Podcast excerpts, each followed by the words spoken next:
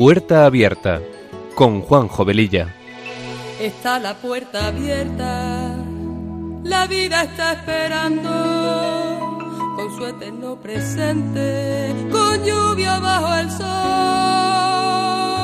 Está la puerta abierta, juntemos nuestros sueños para vencer al miedo que nos empobreció.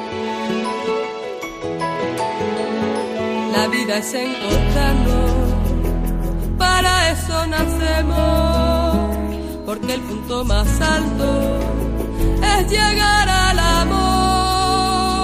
Y no hay amor de uno, solo hay amor de todos y por ese motivo estamos hoy aquí. Está la puerta abierta, vida está esperando. Con su eterno presente,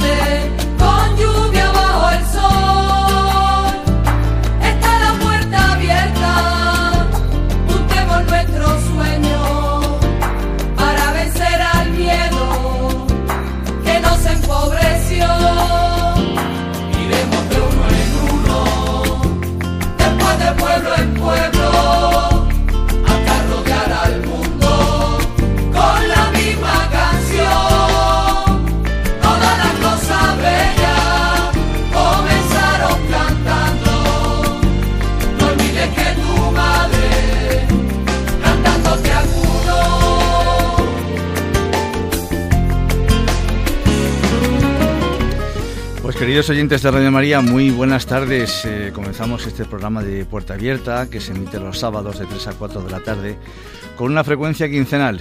Y con estos buenos deseos nos ponemos en manos de nuestra Madre María y del Espíritu Santo para que sean ellos los conductores del mismo y que a través de esta emisora podamos llegar a muchas personas.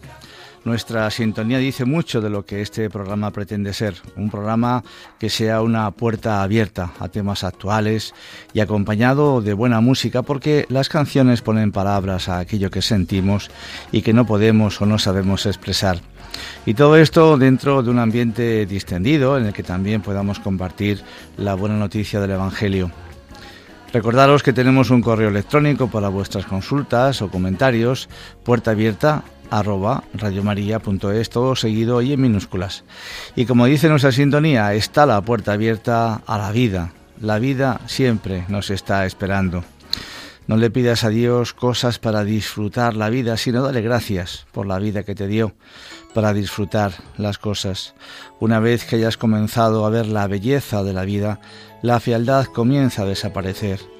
Si comienzas a ver la vida con alegría, la tristeza desaparece porque no podemos tener el cielo y el infierno. Tú eliges, es tu opción. Y sin más preámbulos, empezamos.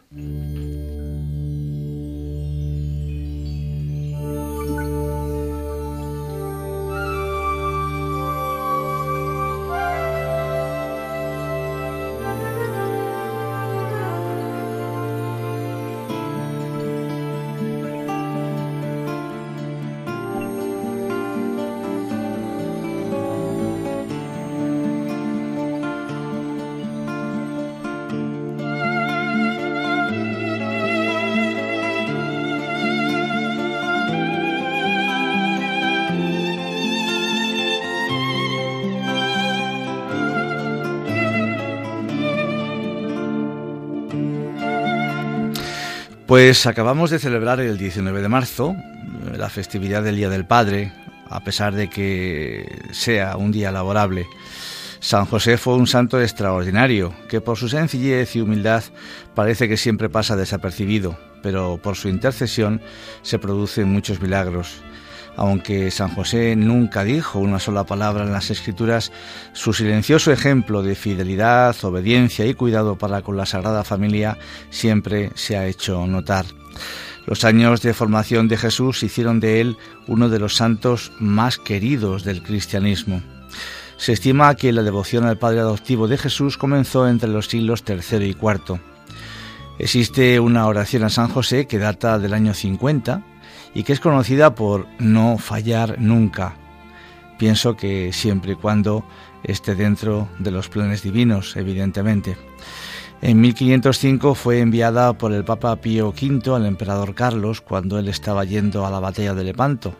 Precisamente en esta batalla, pues eh, a través del rezo del Santo Rosario, se cree que por intercesión de la Santísima Virgen se pudo ganar esta batalla a los, a los, eh, a los turcos.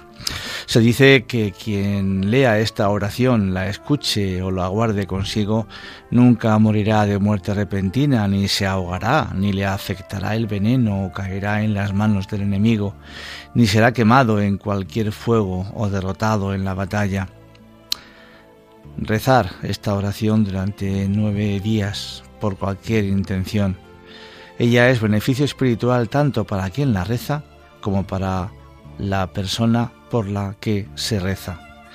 Y dice así, Oh San José, cuya protección es tan grande, tan fuerte y tan inmediata ante el trono de Dios, a ti confío todas mis intenciones y deseos.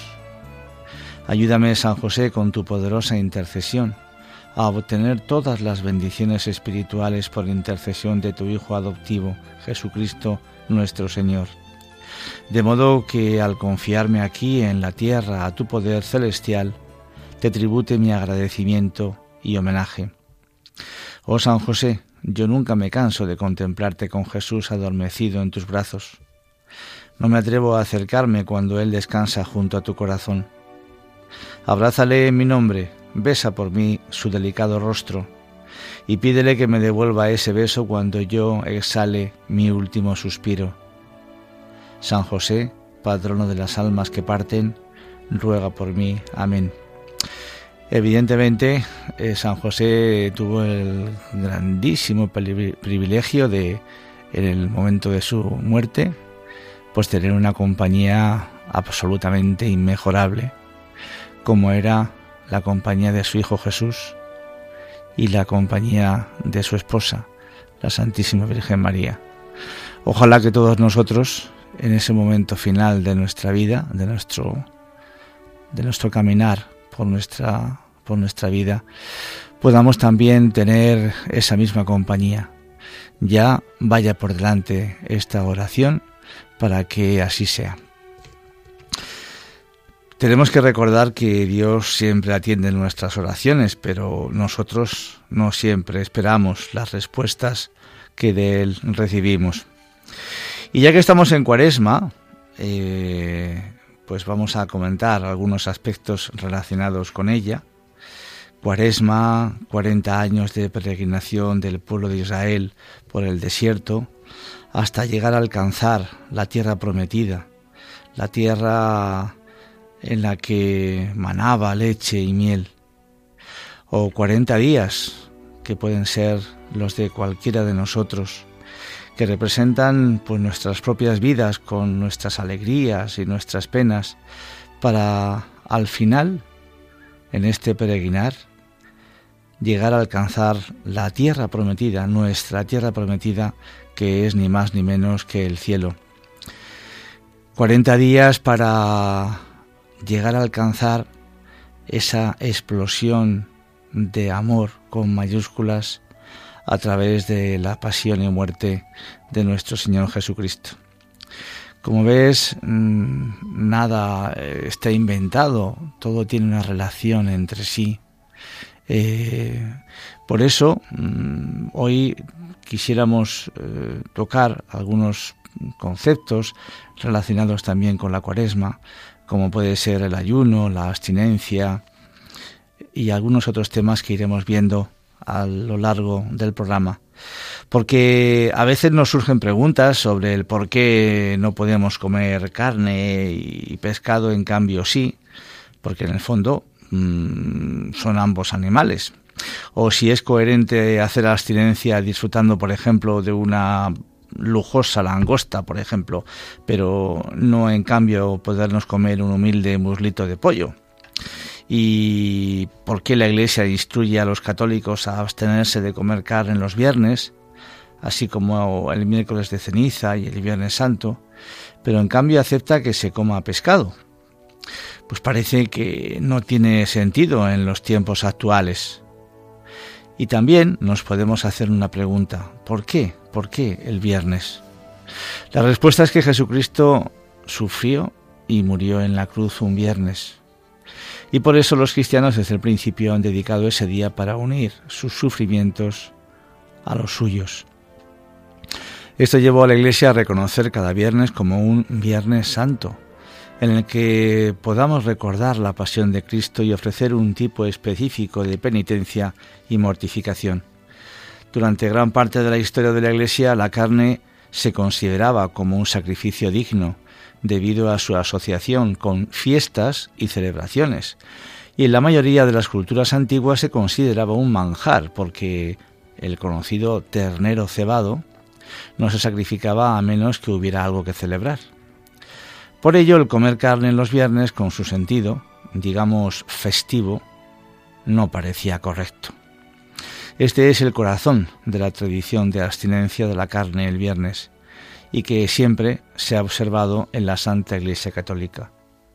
¿Y entonces por qué el pescado no se considera carne? Las normas de la Iglesia han hablado de la abstinencia de los animales terrestres, las leyes de abstinencia consideran que la carne sólo proviene de animales como gallinas, vacas, ovejas, cerdos, todos los cuales viven en tierra. Las aves también se consideran carne. Los peces, por otro lado, no están en esa clasificación. Se permiten especies de sal y agua dulce de peces, anfibios, reptiles, animales de sangre fría y también de mariscos. En latín, la palabra que se usa para describir qué tipo de carne no está permitida los viernes es carnis y se relaciona específicamente con carne animal y nunca incluyó pescado como parte de la definición. Además, el pescado en estas culturas no se consideraba una comida de celebración y comerlo no era una penitencia. Nuestra cultura actual es muy diferente, ya que la carne generalmente se considera la opción más barata en el menú y ya no tienen la conexión cultural con las celebraciones. Es por esto que muchas personas están confundidas acerca de estas normas, especialmente aquellos a los que les encanta comer pescado y no lo consideran por ello una penitencia. Al final, la intención de la Iglesia es animar a los fieles a ofrecer un sacrificio a Dios, que viene del corazón y que une nuestro sufrimiento al de Cristo en la cruz. La abstinencia de carne es un signo externo, pero lo importante es la intención con la que se hace la norma de la abstinencia. El ayuno existe desde tiempos inmemorables en todas las tradiciones como principal instrumento para acompañar a la oración. En todo tiempo y lugar, el ser humano ha adoptado el ayuno para purificarse a nivel físico, mental y espiritual, y lo cierto es que ambos preceptos, el del ayuno y el de la abstinencia de la carne, han ido siempre de la mano. Ya en la Grecia antigua se atribuía el ayuno y la abstinencia de ciertos alimentos como purificación de las cosas terrenas, una herencia cultural de la que participarían también los cristianos. El ayuno cuaresmal como tal se instituyó en el siglo IV, pero ya era practicado con anterioridad, como afirma el propio Pablo en sus cartas. En los primeros siglos de la cristiandad no había uniformidad en las prescripciones cuaresmales. Por ejemplo, en Siria estaba prohibido también el pescado, en otras iglesias incluso los derivados animales, leche, huevos, queso y hasta todo tipo de grasa, por ejemplo, el aceite. Según algunos autores antiguos como San Juan Clímaco, había que evitar los alimentos que tienen grasa y que dan calorías, y consumir solo aquellos que sacian y que facilitan la digestión.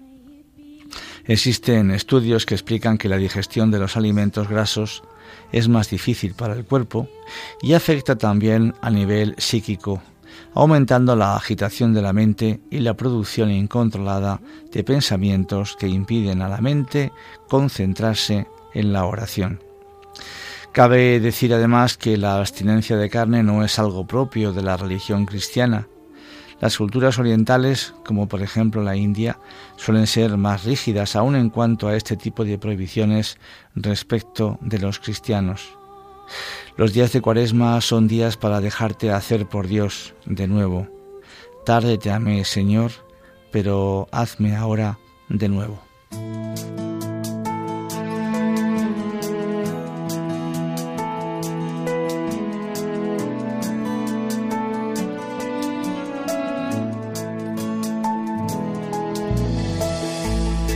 Yo me lanzaba hacia cosas hermosas que sin ti nada sería. Tú estabas conmigo, quedabas, pero yo no. Contigo no. Llamaste, clamaste, rompiste mi sordera. Brillaste y resplandeciste, fugaste mi ceguera. Tarde te amé, hermosura tan antigua y tan nueva. Yo te buscaba afuera y tú estabas dentro, muy dentro, tan dentro de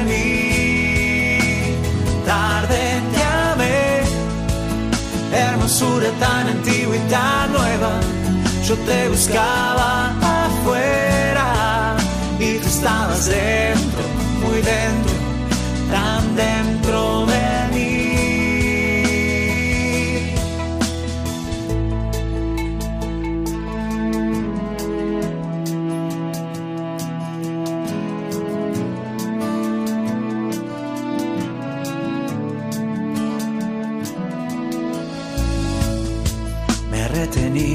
las cosas preciosas que sin ti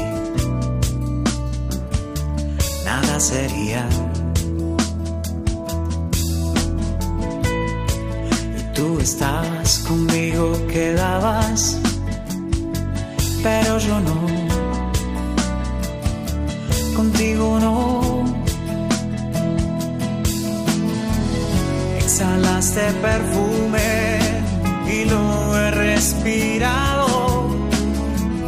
Usted de tu sabor y hambriento he quedado. Tarde te amé, hermosura tan antigua y tan nueva. Yo te buscaba afuera y tú estabas dentro, muy dentro, tan dentro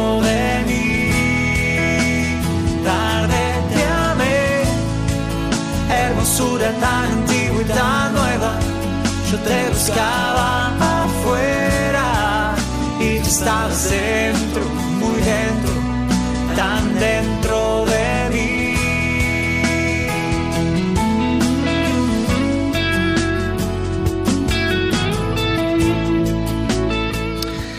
Por eso, Cuaresma es ver a Jesús abrazándote y diciéndote al oído que no temas, que tu vida es maravillosa y que contigo va a hacer grandes milagros.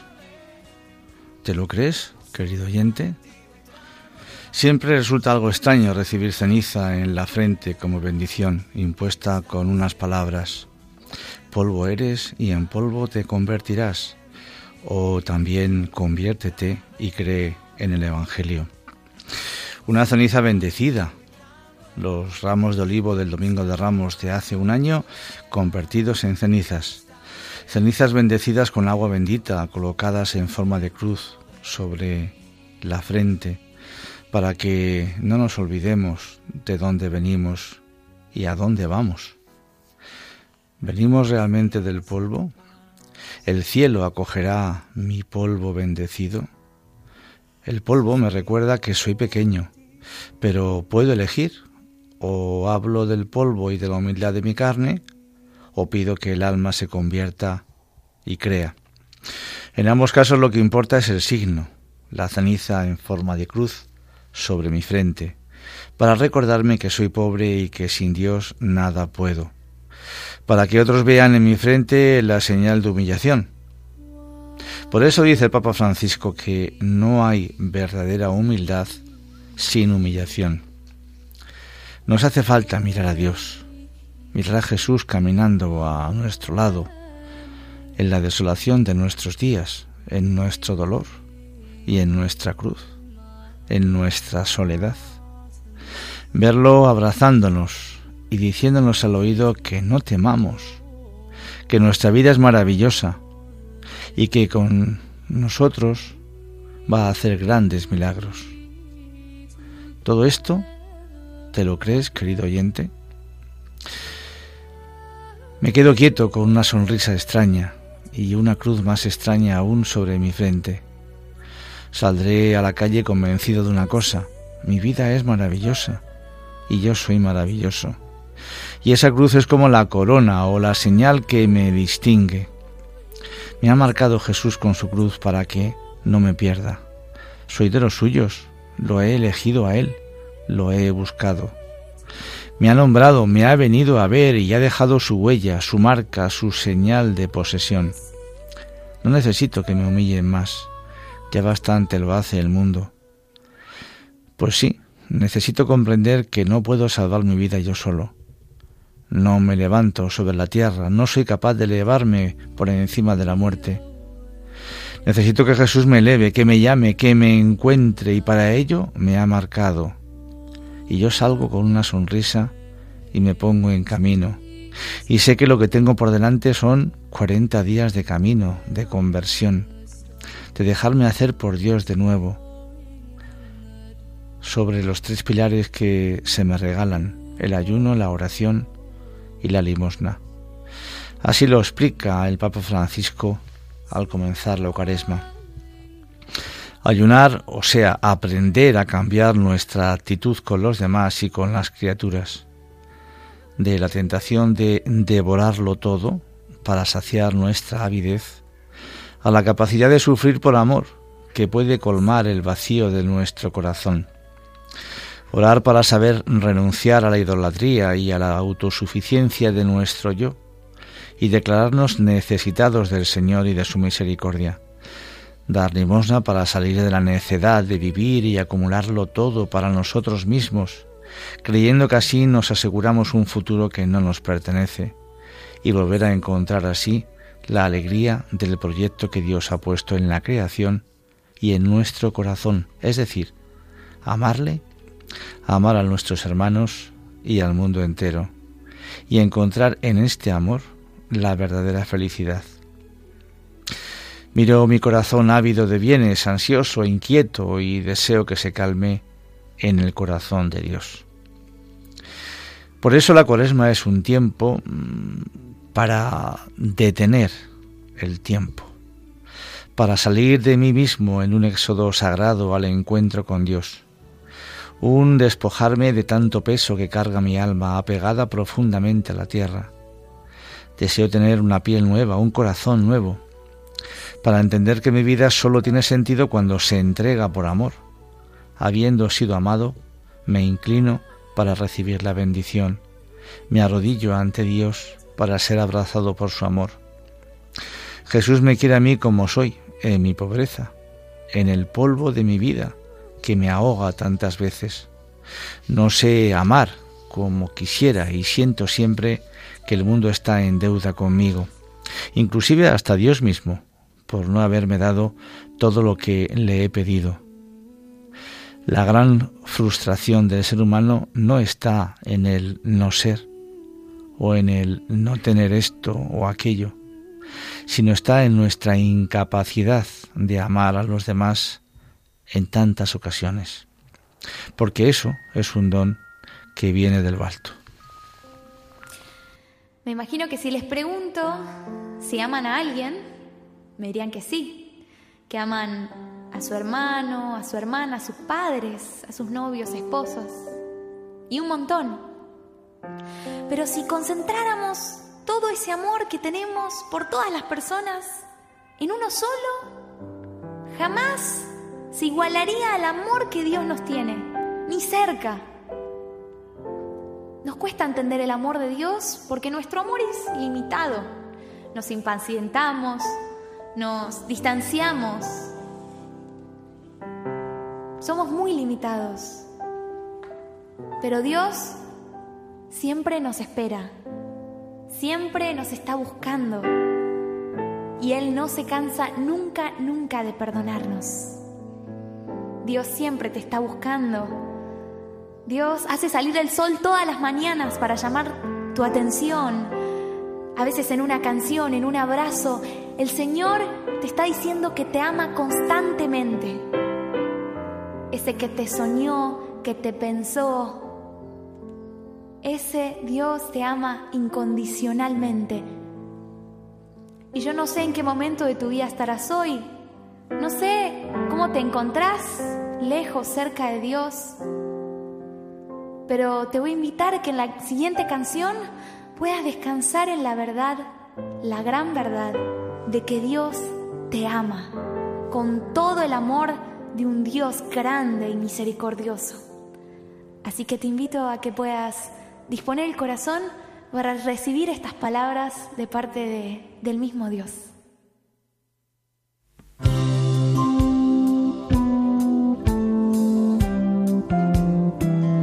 Te conozco desde antes que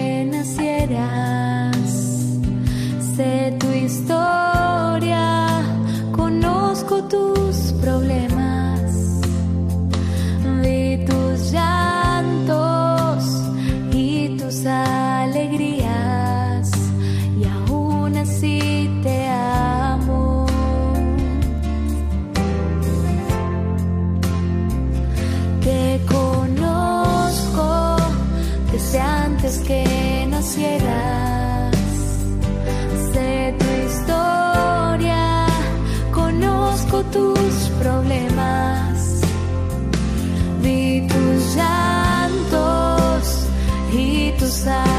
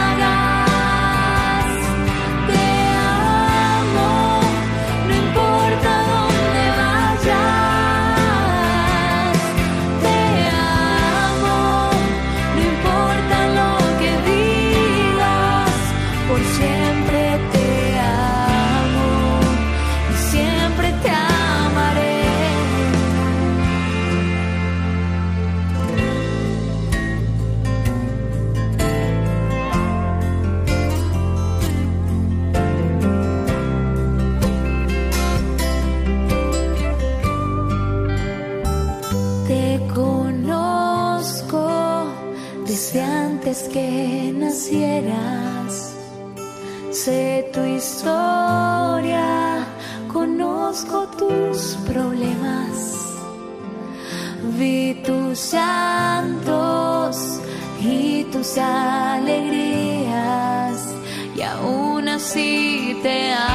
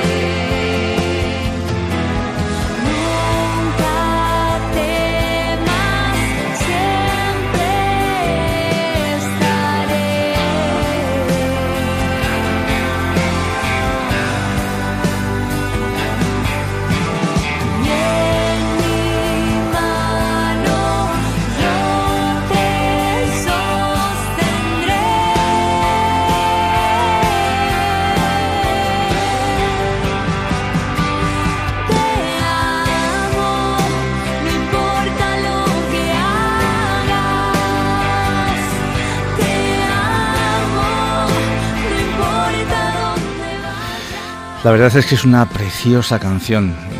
Es un tema que, que es para escucharlo una y mil veces.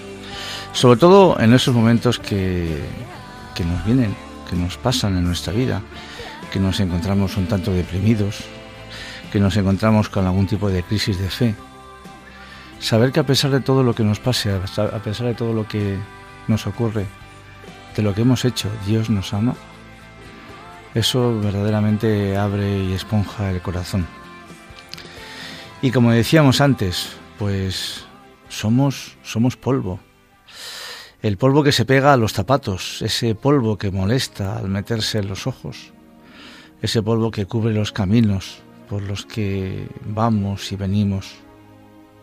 Somos polvo en este tiempo que nos aturde con su devenir pausado.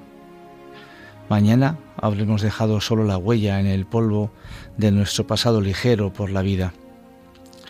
Y por eso, y por eso, ¿cómo es que nos atamos tanto a este camino caduco? Hoy la cruz en nuestra frente nos recuerda a quién le pertenecen nuestros días. El hambre de infinito que tenemos solo en Dios será calmada un día cuando seamos eternos. Y en otro orden de cosas, es posible que nos sintamos más tentados de lo habitual en esta época especial de Cuaresma porque esta es la temporada y, hay varias formas de reconocerla, de reconocer esas tentaciones. Vamos a ver a continuación cinco maneras de cómo el demonio ataca en cuaresma. Sentimos que Dios permite que el diablo se acerque un poco y entonces las cosas se vuelven caóticas en nuestra vida espiritual. Jesús fue tentado durante 40 días en el desierto y la cuaresma es un tiempo de desierto. De acuerdo con el catecismo, en los 40 días de la gran cuaresma, la Iglesia se une al misterio de Jesús en el desierto. Por tanto, tiene sentido que también pudiésemos sentir más tentaciones en estos momentos.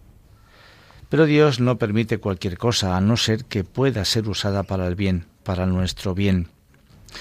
Él puede incluso usar la tentación y los ataques del diablo para nuestra conversión, transformación y santidad. Y aquí están algunos ataques muy conocidos y que a lo mejor tú, querido oyente, ya has podido experimentar en alguna ocasión. La tentación de la distracción.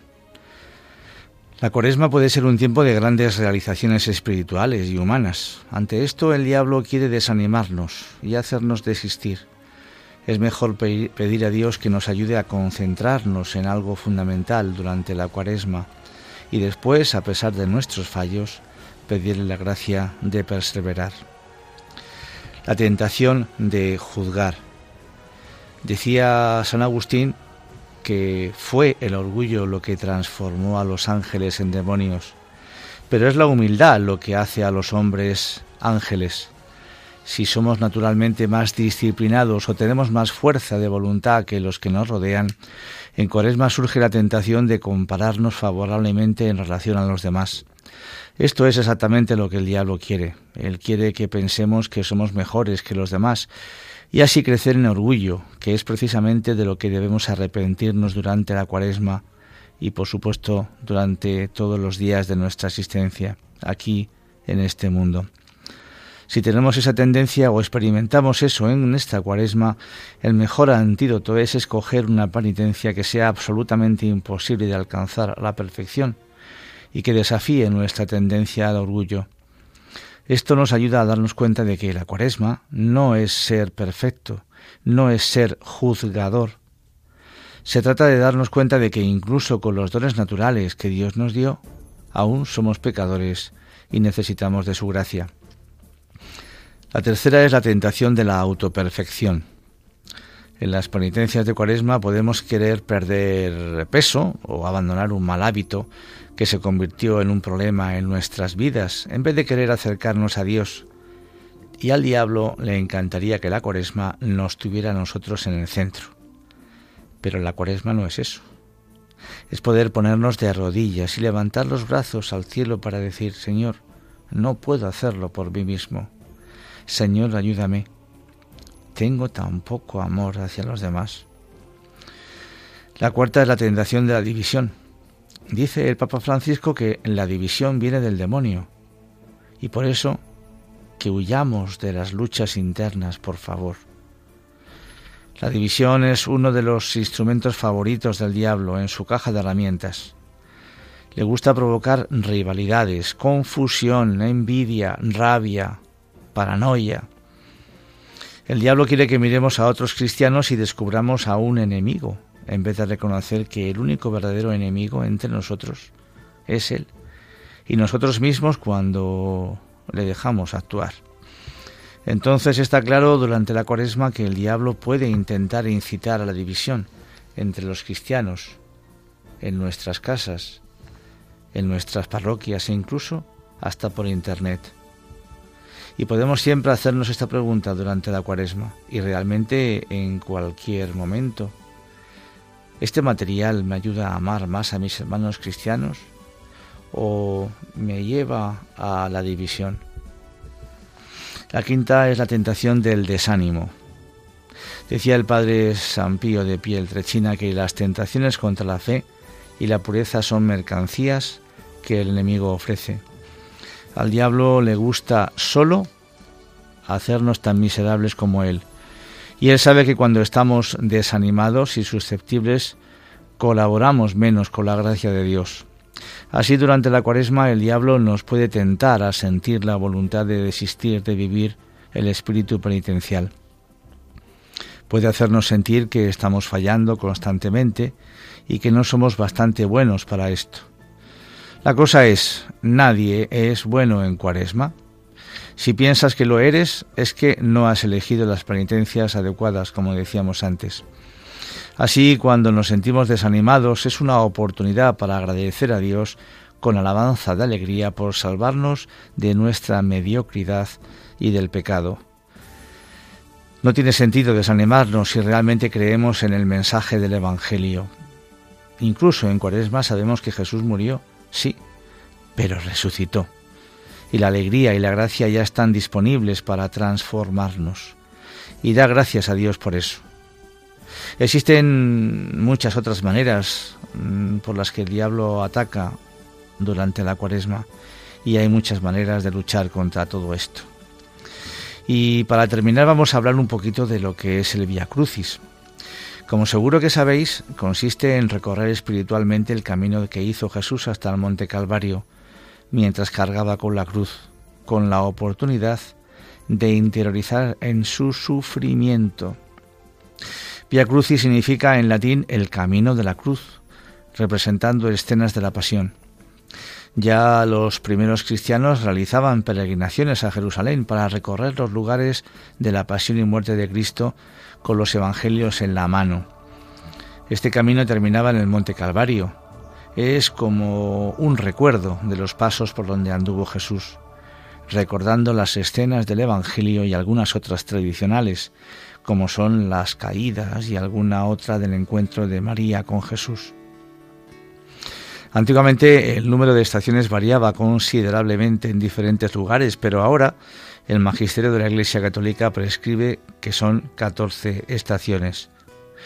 El Via Crucis es una devoción muy rica y muy ventajosa para el cristiano porque nos ayuda a trasladarnos a través de nuestra imaginación a recorrer los pasos de Jesús.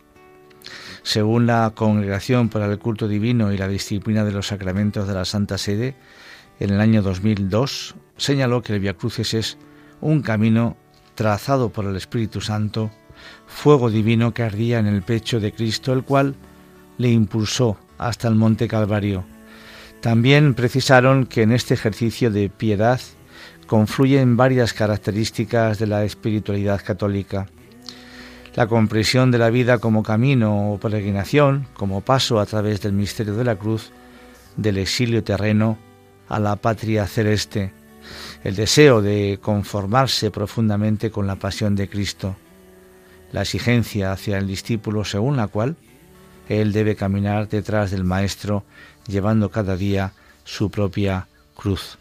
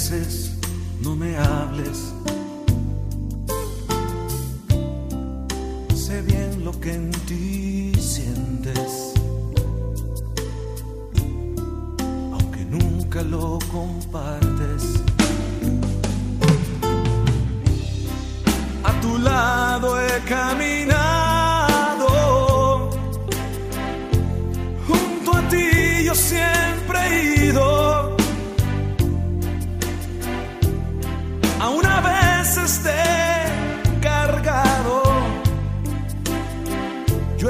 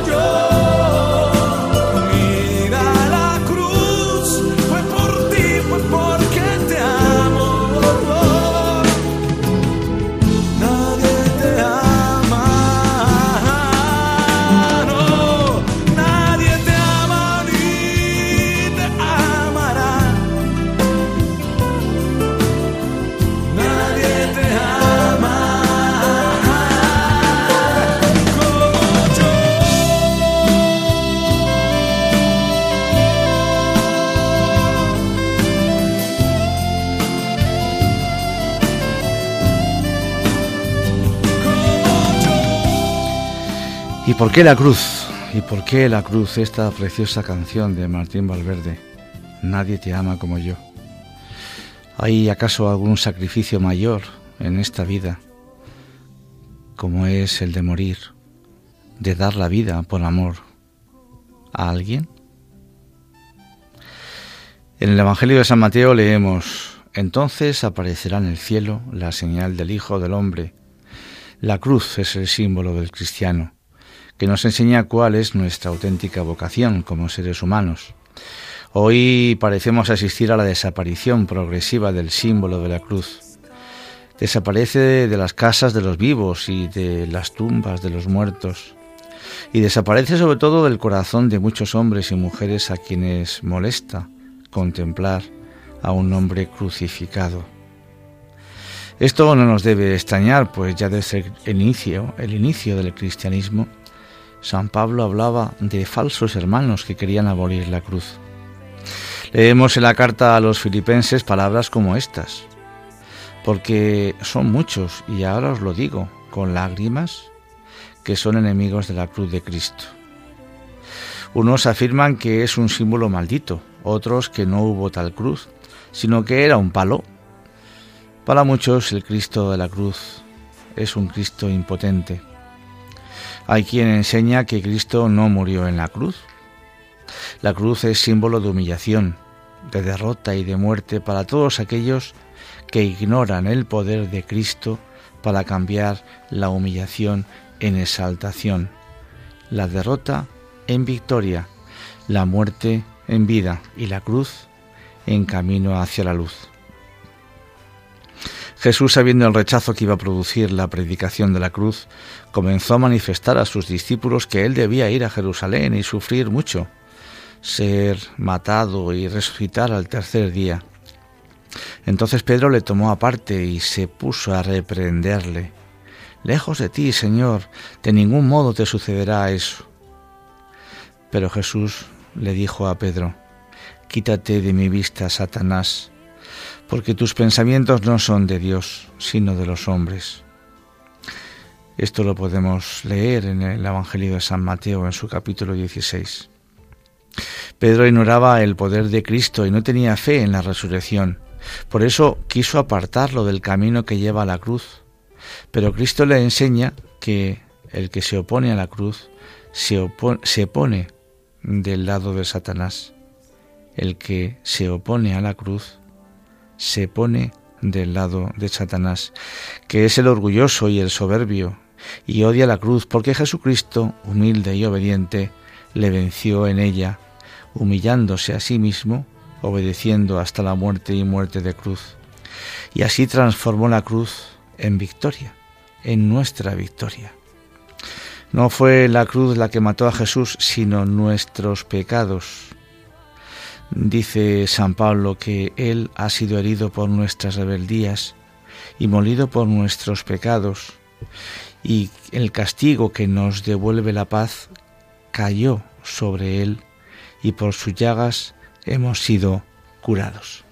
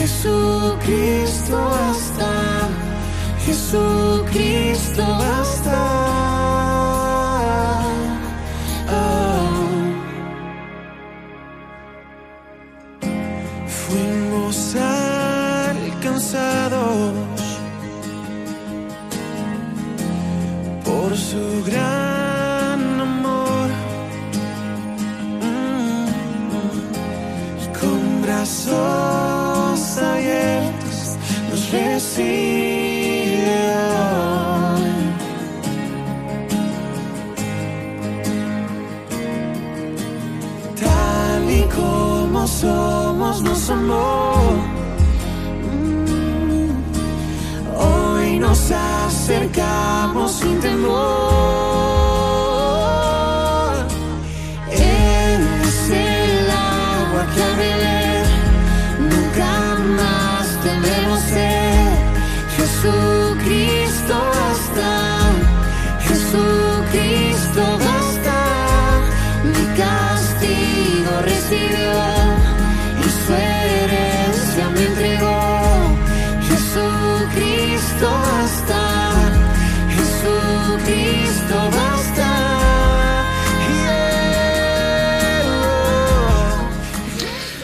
Dice esta canción, mi castigo recibió y su herencia me entregó.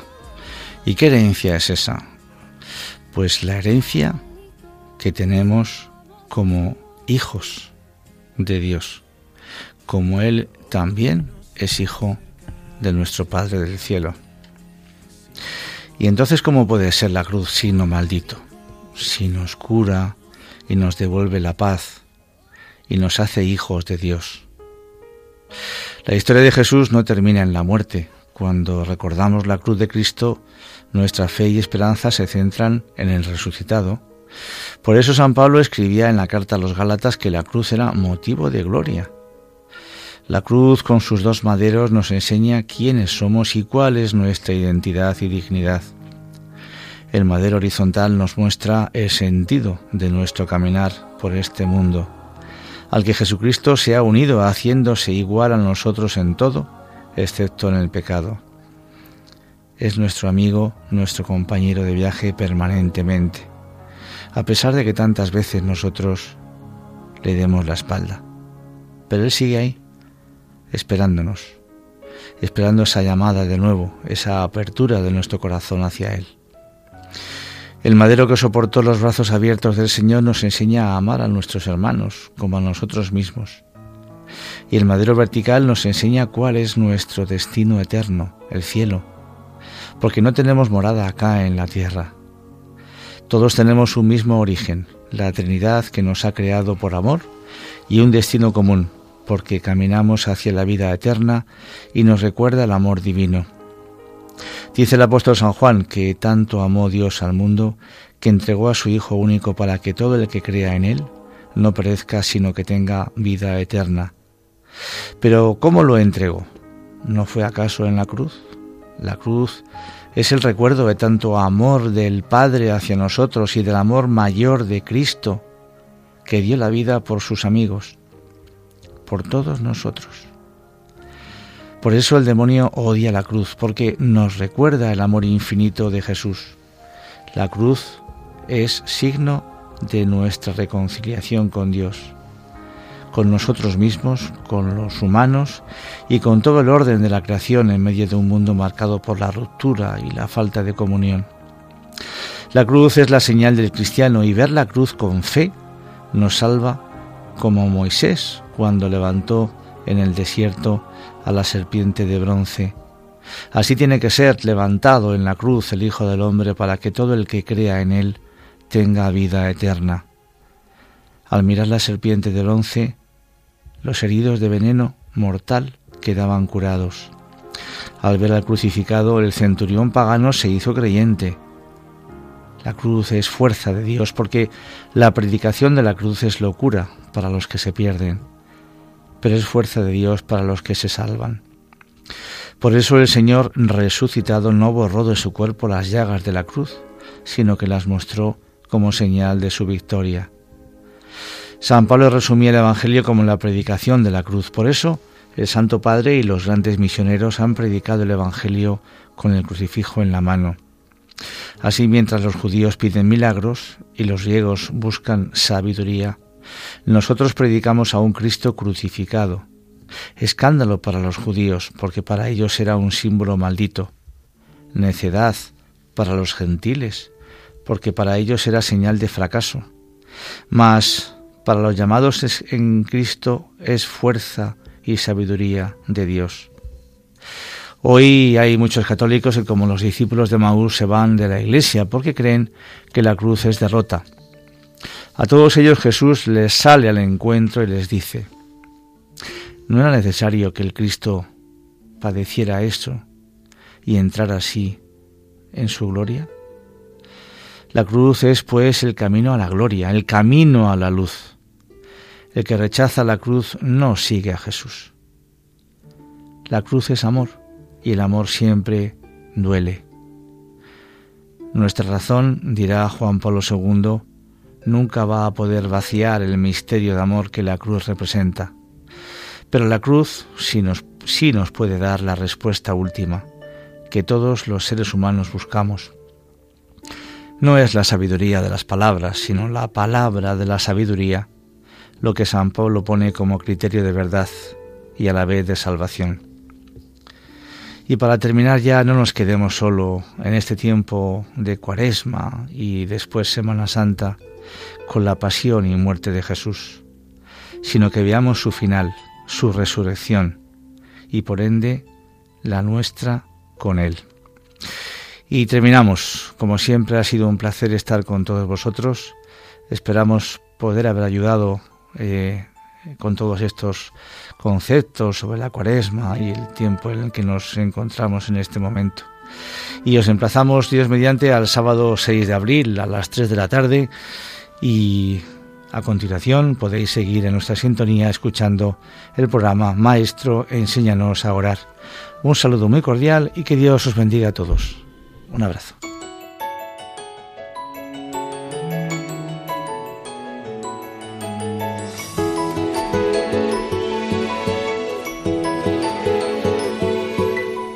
Y así termina Puerta Abierta, un programa dirigido por Juan Jovelilla.